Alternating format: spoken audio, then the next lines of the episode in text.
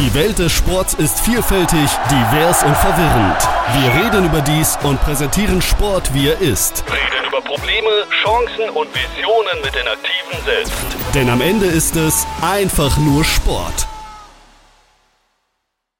Hallo, da sind wir wieder. Heute reden wir über Drachenboot mit Ute Becker-Frenzel, Präsidentin des Deutschen Drachenbootverbands. Hallo. Hallo Patrick. So, Drachenboot. Hört sich jetzt erstmal an wie eine Episode von Vicky und die starken Männer für mich. Ist es aber nicht. Was ist denn Drachenboot? Äh, ja, ist eine schöne, spannende Frage. Ähm, viele verbinden diese Assoziation mit dem Begriff. Äh, Drachenboot ist ein, inzwischen eine Sportart, die seinen Ursprung in China hat eine schöne kulturelle äh, und historische Geschichte äh, als Vorspann hat und sich im Laufe von mehr als 2000 Jahren zu einem inzwischen doch Hochleistungssport entwickelt hat. Okay, was ist denn, was ist denn der Ursprung? Also ich meine, Drachenboot, wie gesagt, hört sich nach Wikinger an, nach einem Boot mit Rudern und einem Drachenboot, Drachenkopf. Äh, du sagtest jetzt China, das ist dann wahrscheinlich eine Nummer kleiner als ein Wikinger-Schiff. Äh, was ist denn der, der, der Ursprung dieser Form von Boot, sage ich mal, oder der, das zu machen? Ja, die ist also eigentlich ganz simpel. Und zwar geht die äh, Entwicklung des Drachenbootsports auf eine Episode des Dichters Xu Zhuyang zurück. Es war ein Dichter äh, in China, der lebte so um 278 vor Christus, war ein sehr gelehrter Mann, stand dem Hof sehr nahe, hat äh, den, den König bzw. den Kaiser beraten, wurde durch Intrigen verraten und hat sich aus größter Gram das Leben genommen im Fluss Milu und da aber die Bevölkerung diesen Mann sehr geschätzt hat, sind sie mit all ihren Fischerbooten, mit allem, was sie benutzen konnten, um aufs Wasser zu kommen, auf diesen Bus, äh, auf den Fluss rausgefahren und haben äh, mit sehr viel Lärm versucht, die bösen Geister Fische zu vertreiben, die gefräßigen Fische zu vertreiben. Äh, und äh, um schneller voranzukommen, haben sie ihre Paddel, ihre Stöcke, alles, was sie hatten, womit sie paddeln konnten, verwendet. Und daraus hat sich dann auch eine Tradition entwickelt. Sie konnten den Mann leider nicht retten äh, und haben dann aber zum Gedenken an ihn in jedem Jahr im fünften Mondmonat nach dem chinesischen Kalender ähm, ein Erinnerungsfest äh, veranstaltet und solche Rennen veranstaltet. Welche Gruppe des Dorfes ist schneller an einem bestimmten Punkt? Und du hörst schon, es entwickelt sich Wettkampfcharakter. Und so ist das eigentlich entstanden. Und wir wissen, dass äh, je größer ein Team, desto stärker wird es. Und im Sport, im Wassersport, umso schneller ist man. Und das ist eigentlich so, mal ganz kurz zusammengefasst, der Ursprung von Drachenbootsport. Es ist also ein Boot äh, nach heutigem Standard, zwölfeinhalb Meter lang, hat zehn Sitzbänke, wo 20 Paddler paddeln können, hat am Bug vorne den Kopf, kurz dahinter einen Sitz und eine Trommel für den Trommler und ganz hinten im Heck steht dann noch ein Steuermann mit einem Langruder, der die Mannschaft immer auf geradem Weg oder auf dem richtigen Weg des Wettkampfes äh, steuert. Also tatsächlich das Prinzip äh, am schnellsten von A nach B kommen mit äh, einem vollbesetzten Boot am besten. Ja, möglichst mit einem vollbesetzten Boot, ja natürlich, klar. Ähm, ich meine, das ist ja tatsächlich prinzipiell so wie, wie ein, ja, in Anführungsstrichen normales Ruder, normales Paddeln, nur in einem, in einem größeren Boot mit mehr Männern als in einem Deutschland Achter oder Frauen oder gemischt. Ähm, wie kommt man denn da drauf? Ich meine, in China erklärt sich das von der Tradition, der Sage und so weiter selbst her. Wie kommt man denn da drauf, das in Deutschland zu machen? Ja, Deutschland ist ähm, Mitte der 80er Jahre in den Sport eingestiegen. Der ist ähm, Anfang, Mitte der 70er Jahre von China in die Welt ähm, rausgegangen, sage ich jetzt mal so. Ähm, da gab es dann die ersten Rennen in Hongkong, dann in London oder Nottingham und äh, in vielen anderen Kontinenten, in anderen Ländern ähm, ist man auch aufmerksam geworden auf diese, diese Sportart, die ursprünglich äh, immer Festivalcharakter hatte. Man muss das, äh, also eine Nummer zurückdenken oder eine, einen Leistungsgrad zurückdenken. Es war ursprünglich wirklich so wie im Chinesischen auch eine Festivalvariante, wo sehr viel Spaß drum war. Musik, laut, äh, laut also laut rundherum viele Menschen, die zugeschaut haben und angefeuert haben. Und das hat sich dann erst Ende der 70er Jahre wirklich äh, in Richtung Sport entwickelt, äh, wo sich Mannschaften auch richtig darauf vorbereitet haben. Äh, ja, und in Deutschland hatten wir dann 1990 die ähm, die Gründung des Deutschen Drachenbootverbandes und ein Jahr später schon die ersten deutschen Meisterschaften. Übrigens in Dresden auf der Elbe. Ist heute undenkbar, würde heute gar nicht mehr gehen, was das, weil es, es hängt mit dem Gewässer zusammen, ist klar. So, und so kam Drachenboot nach Deutschland, hat sich rasend schnell verteilt in Hamburg, in Wuppertal, in Schwerin, also eigentlich überall, wo es auch gute Gewässer dafür gab, wo es Kanu-Clubs gab, manchmal auch Ruderclubs. Äh, da haben sich relativ schnell dann Mannschaften gefunden, die inzwischen so ein Drachenboot gekauft haben und haben damit angefangen, ähm, ja, Sport zu treiben. Im Übrigen ist es auch eine super Idee für Teambildungsmaßnahmen. So ist es eigentlich zum Beispiel hier in meiner Heimatstadt in Schwerin entstanden. Teambuilding über Drachenboot. Da gibt's keinen Chef, da gibt es nur 22 gleichberechtigte Partner. Jeder muss seinen Teil dazu beitragen. Und wenn einer ausschert, funktioniert's nicht so gut. Wenn alle mitmachen, wird's hervorragend funktionieren. Also ich hatte tatsächlich auch äh, bevor wir uns darüber unterhalten haben und ich recherchiert habe, zweimal Kontakt mit Drachenboot. Das war einmal so um die Jahrtausendwende rum, grob. Auch so Event-Charakter hier in Düsseldorf. Ähm, da war das einmal im Jahr. Da ist irgendwie jede Werbeagentur in so ein Boot gestiegen und hat im Hafenbecken versucht, nicht unterzugehen. Danach sind die rausgegangen, haben Bier getrunken, haben die Essensstände leer gegessen, sind dann wieder da reingegangen und haben wieder versucht, nicht umzukippen. Und das ging so ein ganzes Wochenende. Weil war zwischendurch dann auch immer mal so ein ernstzunehmender Wettbewerb. Das war aber sozusagen das Zeichen dafür, jetzt können wir alle essen und trinken, lass die da mal paddeln. Weil da fällt keiner ins Wasser. Vorher sind da Massen ins Wasser gefallen, sag ich mal. ähm, und dann das andere, wie du schon sagtest, eine Teambuilding-Maßnahme. So dieses, wir müssen alle zusammen paddeln. Sonst fährt das Boot nicht oder sonst kommen wir da nicht an und sonst wird es auch wahrscheinlich sehr nass für die meisten. Ähm, deswegen, also dieser, dieser Weg, den du da beschrieben hast, den kenne ich. Den, den Weg dann weitergefahren nach, ich mach das mal professioneller, ist mir bis jetzt verwehrt geblieben. Aber wie du schon sagtest, es gibt jetzt auch richtige Wettkämpfe. Wie, wie läuft denn so, so, so ein Wettkampf ab? Steffen, treffen sich da zwei Boote und fahren um die Wette oder gibt's da richtig Meisterschaften mit Vorrunden und keine Ahnung, Viertelfinals und so? Ja, also es gibt wirklich sehr viele verschiedene Formate und wir lassen mal den Festivalcharakter jetzt außen vor. Wir gucken mal wirklich nach Meisterschaften. Und äh, im Normalfall haben wir eine gut ausgebaute Regattastrecke. Also ich sag mal ein paar. Wir haben Brandenburg an der Havel, wir haben Duisburg-Wedau, wir haben München, Berlin-Grünau. Das sind so, äh, oder auch Hamburg-Alamö, das sind sehr gut funktionierende und sehr gute Regattastrecken, wo man unter sehr äh, ausgeglichenen und gleichen Bedingungen gute Wettkämpfe fahren kann. Und äh, in der Regel haben wir sechs Bahnen, die sind nach dem Reglement sind die zwischen 12,50 Meter und 13,50 Meter breit. Ähm, und äh, da haben wir dann das, ähm, also die, den Wettkampf äh, mit Vorläufen, mit Hoffnungsläufen, möglicherweise noch mit Halbfinalläufen und Finals. Kleines Finale, großes Finale. Und es hängt natürlich immer davon ab, wie viel Teams sich zu so einem Wettbewerb anmelden. Also ich bereite gerade den Rennplan für die Europameisterschaften der Clubmannschaften in Ravenna vor. Und da haben wir äh, Rennklassen, wo wir 23 Teams am Start haben. 23 Frauenboote äh, und äh, oder Open Boote. Open heißt offene Klasse, da darf jeder Mann oder Frau, wie sie wollen. Ähm, und da haben wir natürlich dann einen sehr lang hingezogenen äh, Wettkampf. Wir haben aber auch ähm, Rennen, da sind weniger äh, Bewerber oder Teilnehmer, als wir Bahnen haben. Da werden dann drei Runden gefahren, die Zeiten werden dann addiert und dann wird darüber der Sieger und die Platzierten ermittelt.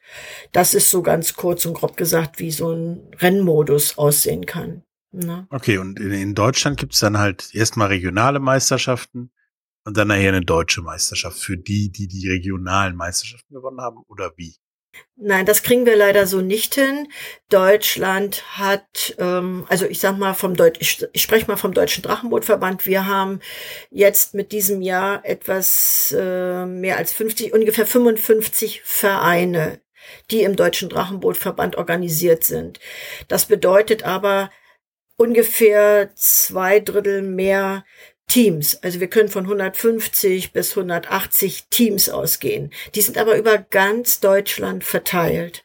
Und ähm, die verteilen sich auch wieder auf ganz viele verschiedene Altersklassen, auf Kategorien. Also wir haben Altersklassen von Junioren, die sind unter 18. Dann haben wir die Premierklasse, Premier, wie das Wort schon sagt, die Leistungsklasse. Und wir haben inzwischen Altersklassen Senior A, mindestens 40, Senior B heißt mindestens 50 Jahre und Senior C inzwischen auch. Das heißt, mindestens 60 Jahre alt müssen alle Paddler und der Steuermann sein. Und die Klassen sind äh, gut gefüllt. Wir haben da viele Teams, aber eben auf ganz Deutschland verteilt, so dass regionale Meisterschaften ähm, nicht wirklich, also wirtschaftlich gesehen auch und sportlich nicht effektiv sind. Das heißt, wir veranstalten einmal im Jahr eine große deutsche Meisterschaft. Das tun wir im Übrigen als gemeinsame deutsche Meisterschaften, gemeinsam mit dem Kanuverband, mit dem Deutschen Kanuverband. Das tun wir jetzt seit 2012 sehr erfolgreich und es entwickelt sich auch wirklich gut dann wird wirklich der eine deutsche Meister in jeder Kategorie und in jeder Altersklasse äh, gekürt. Wie komme ich zu diesen deutschen Meisterschaften? Sind die offen, also dass ich mich einfach nur da anmelden kann? Oder muss ich vorher zumindest der Schnellste auf meinem Teich sein? Nein, eine, man muss Mitglied im Deutschen Drachenbootverband oder im Deutschen Kanuverband sein mit all seinen Sportlern. Auch die müssen über den Verein Mitglieder sein.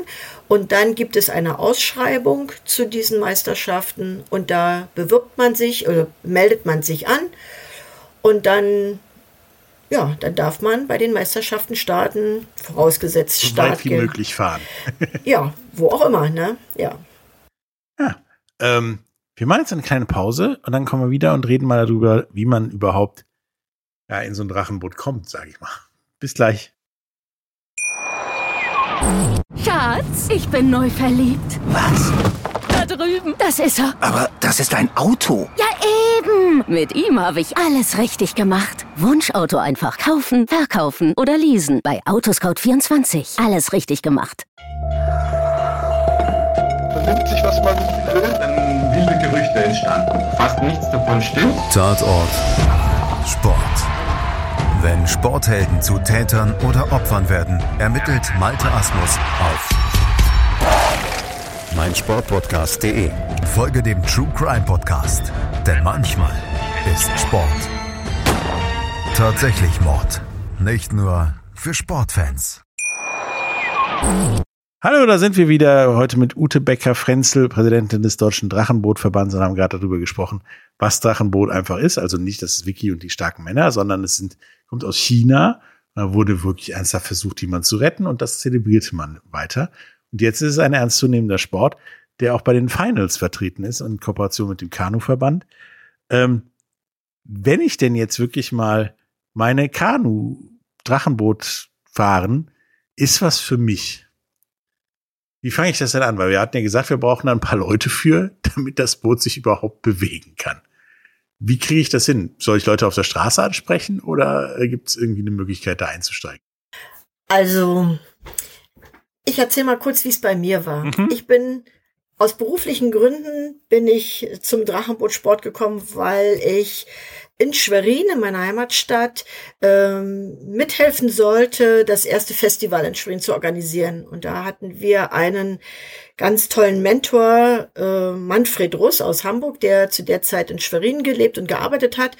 Der hat ganz viele Partner eingeladen und hat erzählt vom Drachenbootsport. Und der hat das in einer Art gemacht, der hat uns alle infiziert.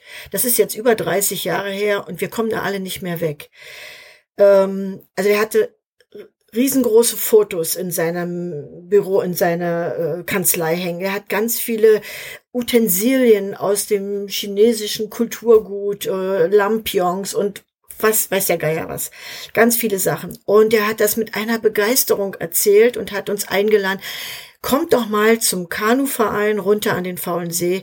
Steigt doch mal ins Boot. Die Sportfreunde dort wissen Bescheid und die zeigen euch das. Und so habe ich es dann auch gemacht. Bin da hingefahren. Äh, habe mich natürlich erkundigt, wann machen die das denn und bin mit eingestiegen, habe ein paar Kollegen mitgenommen, weil mit Freunden zusammen macht's ja sowieso gleich viel mehr Spaß und da haben wir gelernt, wie hält man ein Paddel, wie sitzt man in dem Boot, ähm, was sind die Kommandos, die man beachten muss. Und ja, und so sind wir aufs Wasser rausgefahren. Kann man sich vorstellen, wenn man das zum ersten Mal macht, sind nach 20 Metern die Arme ganz schwer, geht nicht mehr, weil es eine völlig ungewohnte Bewegung ist. Und äh, ja, aber je öfter wir das geübt haben, desto besser ging es. Und man merkte schon, oh, das macht Spaß und wir kommen vorwärts, das Boot läuft gut. Und so hat sich das dann entwickelt. Wir sind alle eine Woche später wiedergekommen und dann Woche für Woche für Woche wiedergekommen. Und daraus hat sich ein Team geformt und daraus hat sich äh, eine Mannschaft entwickelt, äh, die dann später äh, bis hin zu internationalen Meisterschaften gefahren ist, die Schwerin Urus und da auch sehr erfolgreich war. Ja, ich würde immer empfehlen, mich mal zu erkundigen, gibt es in meiner Heimatstadt oder in, der, in dem Ort, wo ich wohne oder in der Nähe einen Verein, entweder ein Drachenbootverein, ein Kanuverein, ein Ruderverein, was auch immer, der am Wasser liegt und bieten die auch Drachenbootsport an.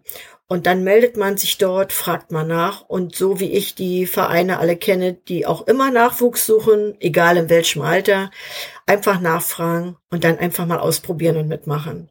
Und Vorsicht, das macht süchtig. Kann ich nur so sagen. Das glaube ich dir aufs Wort. Äh, zur Not schreibt einfach dem, dem Deutschen Drachenbootverband eine Mail, der euch dann im Zweifel sagen kann, bei euch in der Nähe gibt's gibt's jemanden oder gibt's keinen, aber dafür gibt's dann da oder wie auch immer jemanden, der euch dabei helfen kann. Und ja, natürlich, klar. Den Link dazu findet ihr wie immer in den Shownotes. Ähm, eine Frage, die bei mir aufgekommen ist, weil immer wenn ich mich in ein Boot setze, denke ich darüber nach. Nicht, dass ich davor Angst habe, tatsächlich nicht.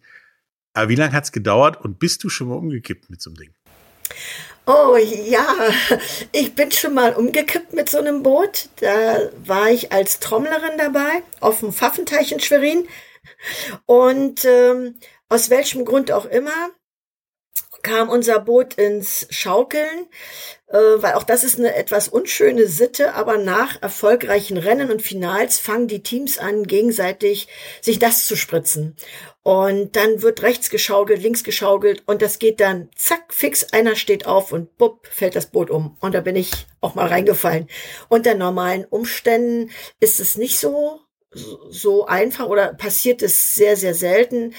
Ähm, es kann passieren, wenn man sehr unruhiges Wasser hat, wenn es sehr windig ist, aber dann sind ohnehin die Verantwortlichen gefordert, zu, genau zu überlegen, ob sie mit einer Mannschaft rausfahren oder nicht.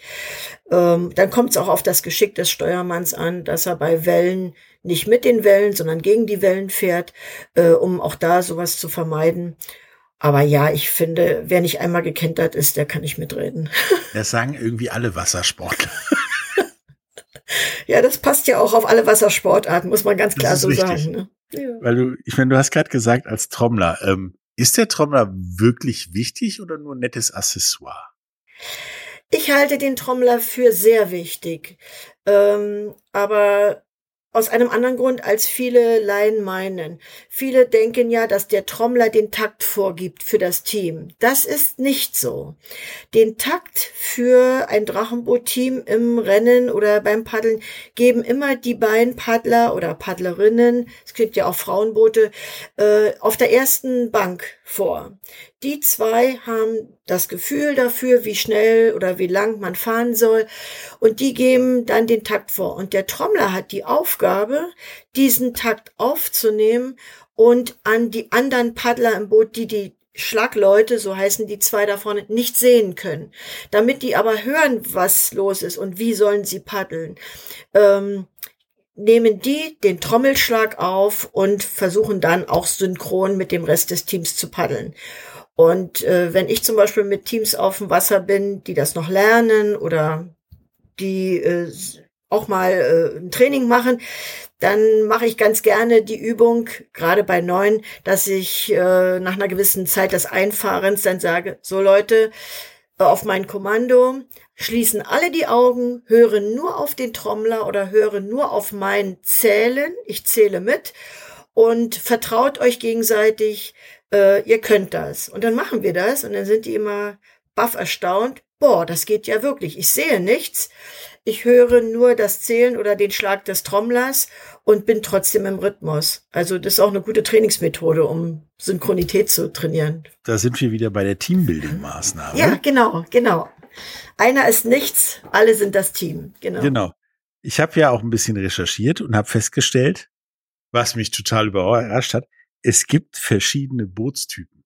Und habe die mir durchgelesen, habe gedacht, so ja, das hört sich alles ganz schön an. Hongkong und Singapur kenne ich zum Beispiel auch. Aber es sagt mir absolut gar nichts. Erklär mir mal bitte, was das für verschiedene Bootstypen sind. Ja, also die Boote haben sich im Laufe der letzten 30 Jahre enorm entwickelt. Die ersten Boote waren aus Holz gefertigt und hatten äh, unterschiedliche Bauformen, wenngleich die Grundstruktur immer gleich war. Ein langer Bootsrumpf, äh, vorne ein Kopf dran, hinten ein Schwanz dran, also angedeutet, ja. Und ähm, die ersten Boote hatten auch noch zwölf oder vierzehn Bänke. Manche Boote hatten in der Mitte noch einen Längsholm. Ähm, das sind dann chinesische oder Hongkong oder Singapur Boote. Und davon gab es auch hier in Deutschland mal zwei in Hamburg. Äh, inzwischen habe ich ja schon gesagt, haben sich die Boote und der Sport insgesamt mehr in Richtung Leistungssport entwickelt. Und ähm, das ist zum Beispiel eine ganz tolle Entwicklung, die mich auch sehr freut. Wir haben in Deutschland, hier in der Nähe von Schwerin in Lübesse, ein Bootsbauunternehmen, was weltweit eines der führenden Unternehmen ist, wenn es um die Herstellung von Drachenbooten geht. Das ist Boots- und Kunststoffbau aus Lübesse. Äh, die liefern in alle Kontinente die Boote und zwar Standardboote. Standardboote sind, habe ich vorhin schon kurz gesagt, zwölfeinhalb Meter lang, äh, haben zehn Sitzbänke. Das sind ähm, Kunststoffboote. Frag mich bitte jetzt nicht nach der chemischen Zusammensetzung der Fasern. Kunststoff. Kunststoffboote, ja, sehr, sehr äh, robust. Ähm, aber durch diesen Werkstoff können wir die Boote auch relativ leicht machen. Das, was ja auch wichtig ist. Und ähm, da reden wir von den Standardbooten für 20 Paddler. Inzwischen hat sich der Sport so entwickelt, dass es auch Zehnerboote gibt. Äh, die werden im IDBF und in der internationalen Sprache Smallboote genannt. Und äh, Buck hat viele Jahre, also Buck in Lübesse hat diese Boote auch viele Jahre hier in Deutschland produziert, hat inzwischen aber eine sehr gut funktionierende Kooperation mit äh, einem chinesischen Unternehmen, nämlich mit Pei, äh, Peicheng, äh, geschlossen. Die stellen jetzt nach den Lizenzen, nach den Bauplänen von Book auch High-Performance Racing-Boote, diese Zehnerboote her, die genauso beliebt sind weltweit, in Amerika, in Kanada, in Asien, wo auch immer, fahren halt diese Boote. Und die werden äh, meistens auch bei internationalen Wettkämpfen eingesetzt. Ich muss der Vollständigkeit halber aber auch erwähnen, dass es auch noch einen anderen chinesischen Anbieter gibt. Champion heißen die, äh, auch sehr stark vertreten international. Aber meine Heimat äh, erlaubt mir ein bisschen mehr Werbung für Book-Boote zu machen. Kann ich verstehen, kann ich vollkommen verstehen. Sind auch bei den Sportlern sehr beliebt, diese Boote, muss man ganz da klar sagen. habt ihr jetzt auch quasi so ein, so ein Technikrennen, wie das auch Fahrradfahrer, Ruderer, Kanuten und so weiter auch haben ihr könnt alle rudern, ihr wisst, wie es geht. Jetzt müsst ihr nur das richtige Boot haben, um besser zu sein. Darf ich mal dazwischen grätschen? Und zwar, du hast gerade gesagt, jetzt rudern wir alle. Ähm, nee, wir, wir rudern nicht, wir paddeln. Warum heißt es nicht rudern? Weil die Ruderer fahren rückwärts. Und wir würden gerne sehen, wo wir hinfahren, deswegen paddeln wir. Das ist aber mehr so eine spaßige Nee, das Erklärung. ich sogar. Das hat mir mal, schon mal jemand erklärt. Das. Ja, ja. Nein, alles gut. Also dieses Paddeln ist ja sehr äh, nah angelegt an das Kanadier-Paddeln vom Kanu-Rennsport. Äh, hat auch ähnliche Bewegungsabläufe. Wir verwenden auch ausschließlich Stechpaddel. Also wir haben nur an der einen Seite die, dieses Blatt und also wir paddeln gerne vorwärts. Was, was gibt es denn für verschiedene Disziplinen? Gibt es da nur, wir fahren geradeaus und wer als erster da ist, hat gewonnen oder gibt es da auch irgendwas anderes? Also es gibt ja beim, beim, beim Rudern und beim Paddeln auch verschiedene Disziplinen. Ist ja auch Wildwasser und so Kram. Ja, also bei uns wird im Wesentlichen wirklich immer nur geradeaus gefahren. Aber geradeaus äh, bedeutet bei Langstreckenrennen dann eben auch mal mit einer Wende oder mit drei Wänden. Die klassischen Distanzen bei Meisterschaften und auch vielen Festivals sind schon die 200 oder die 250 Meter. Das ist also ein absolutes Sprintrennen. Wie sagen wir immer, Start, Endspurt. Ähm, da wird auch mit sehr hohen Frequenzen gepaddelt. Dann haben wir so ein Mittelstreckenrennen, das sind 500 Meter. Die sind dann schon anspruchsvoller, was die Ausdauer auch betrifft. Und ein Klassiker ist ganz klar bei internationalen Meisterschaften, auch bei den deutschen Meisterschaften, die 2000 Meter. Die fahren wir auf einem 500 Meter Rundkurs, ganz normal in den in der sechs Bahnen Regatta-Anlage. Und da fahren wir aber mit drei, manchmal sogar mit vier Wänden. Äh, je nachdem, auf welcher Regattastrecke wir sind, fahren, fangen wir entweder schon mit der ersten Wende an oder starten mit der ersten Geraden und fahren dann drei Wänden. Diese Wenden haben schon auch einen hohen Spaßfaktor, gerade Das kann ich mir vorstellen. also gerade wenn wir eben mehrere Boote zur gleichen Zeit dann in die Wände kommen, dann ist höchste Aufmerksamkeit gefordert. Ähm, Spaß insofern, ähm, wenn es gut funktioniert, wenn man zum Beispiel in einer Wende ein anderes Boot gut überholen kann. Äh, Die Regeln fordern, dass genug Abstand gehalten wird, damit man ein anderes Boot nicht behindert. Behindern heißt meistens auch gefährden und das wollen wir vermeiden. Und ähm, darauf kommt es auch an. Safety for, Fairness, das sind so die Schlagwörter, die vor jedem Rennen natürlich immer nochmal gelten und nochmal aufgerufen werden. Äh, man möchte ja auch nicht behindert werden und dementsprechend ist es auch angesagt, andere nicht zu behindern. Ja, dann gibt es international aber auch viele andere Modelle. Ich habe bei einem Weltcup in China Pendelstaffeln miterlebt. Da fahren die Teams, ähm, äh, sind die Teams in zwei Smallbooten, also ich sag mal ein Frauenboot am Start, ein Männerboot gegenüberliegend nach 200 oder nach 150, 100 Metern, je nachdem. Und die Frauenboote starten. Äh, In dem Moment, wo der Trommler die sogenannte Wechsellinie überfährt, darf das Männerboot zurückfahren und wer dann zuerst im Ziel ist, hat gewonnen. Also das ist also auch eine ganz interessante Geschichte. Pendelstaffeln kennen wir alle aus der Schule, macht unglaublich viel Spaß. Äh, ja, es gibt, glaube ich, noch viele andere Formate international. Da sind äh, auch die Veranstalter gerade bei Festivals sehr kreativ. Eine ganz witzige Geschichte kann ich vielleicht noch erzählen. Äh, gibt es in München.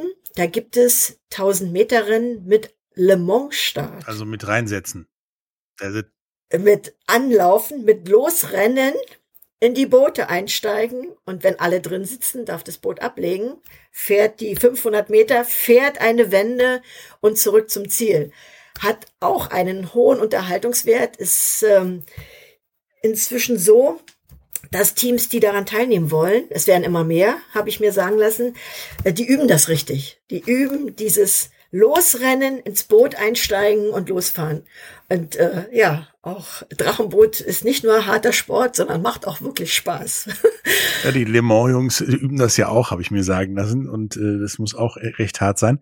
Aber, aber es ist cool, dass ihr so viel Kreativität auch walten lasst, was den, was den Sport angeht und auch mal neue Sachen ausprobiert und vielleicht, vielleicht das Format der Zukunft findet.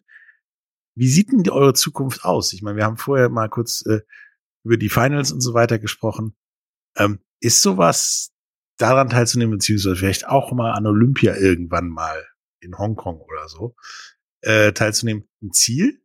Ähm, Olympia ist das Ziel jedes Sportlers, natürlich. Ähm, nun stelle man sich vor, die Standardboote sind ja eigentlich auch die beliebtesten Boote. In einem Boot sind 22 Leute, zu einer Mannschaft gehören 26 Leute. Nun stell dir eine Regatta vor, an der äh, Mixed-Boote teilnehmen, Open- und Frauenboote teilnehmen und die wollen dann so einen Wettkampf bei Olympia ähm, durchführen. Wie viele Menschen das werden?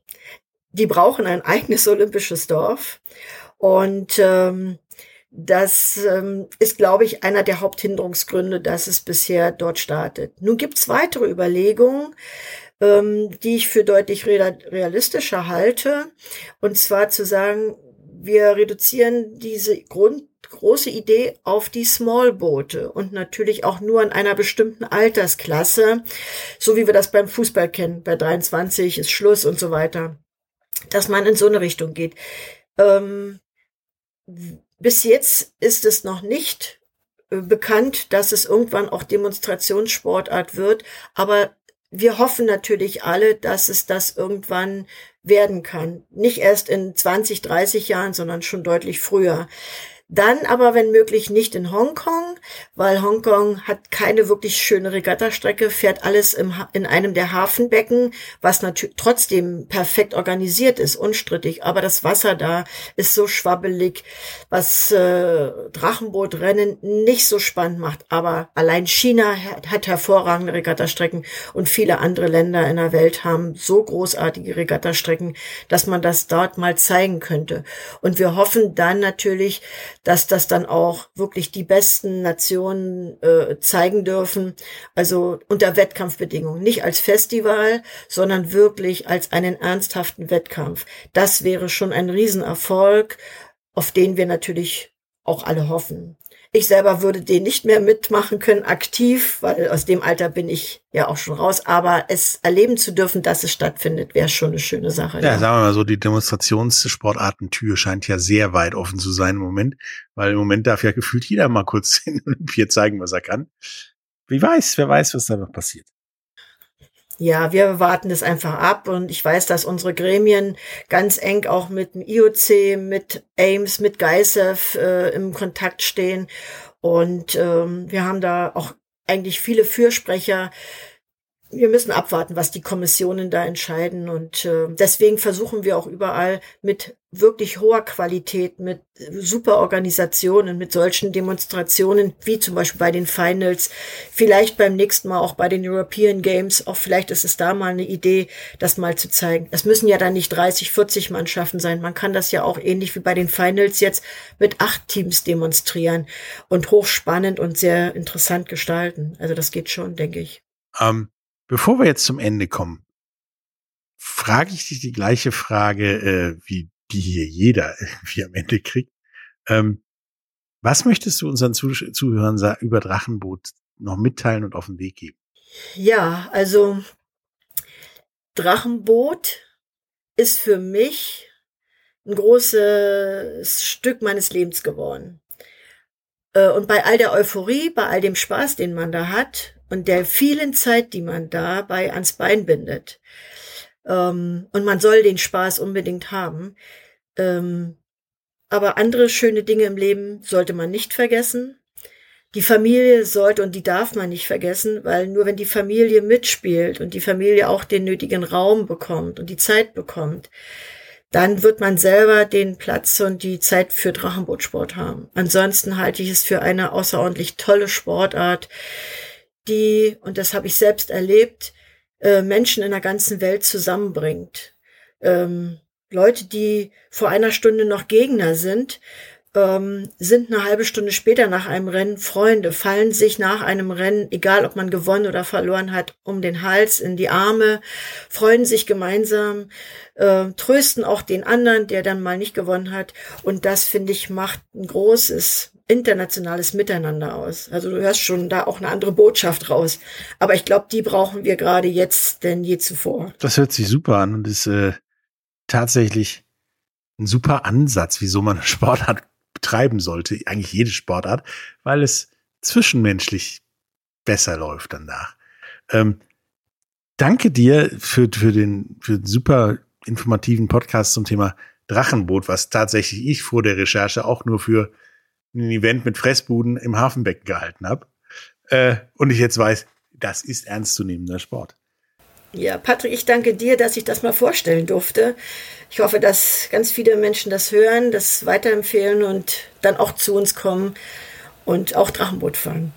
Vielen lieben Dank. Bis dann. Tschüss. Tschüss. Die Welt des Sports ist vielfältig, divers und verwirrend. Wir reden über dies und präsentieren Sport, wie er ist. Reden über Probleme, Chancen und Visionen mit den Aktiven selbst. Denn am Ende ist es einfach nur Sport. Schatz, ich bin neu verliebt. Was? Da drüben. Das ist er. Aber das ist ein Auto. Ja, eben. Mit ihm habe ich alles richtig gemacht. Wunschauto einfach kaufen, verkaufen oder leasen. Bei Autoscout24. Alles richtig gemacht. Wie baut man eine harmonische Beziehung zu seinem Hund auf? Puh, gar nicht so leicht. Und deshalb frage ich nach, wie es anderen Hundeeltern gelingt, beziehungsweise wie die daran arbeiten. Bei Iswas Dog reden wir dann drüber. Alle 14 Tage neu mit mir, Malte Asmus und unserer Expertin für eine harmonische Mensch-Hund-Beziehung, Melanie Lippisch. Ist was, Dog? Mit Malte Asmus. Überall, wo es Podcasts gibt.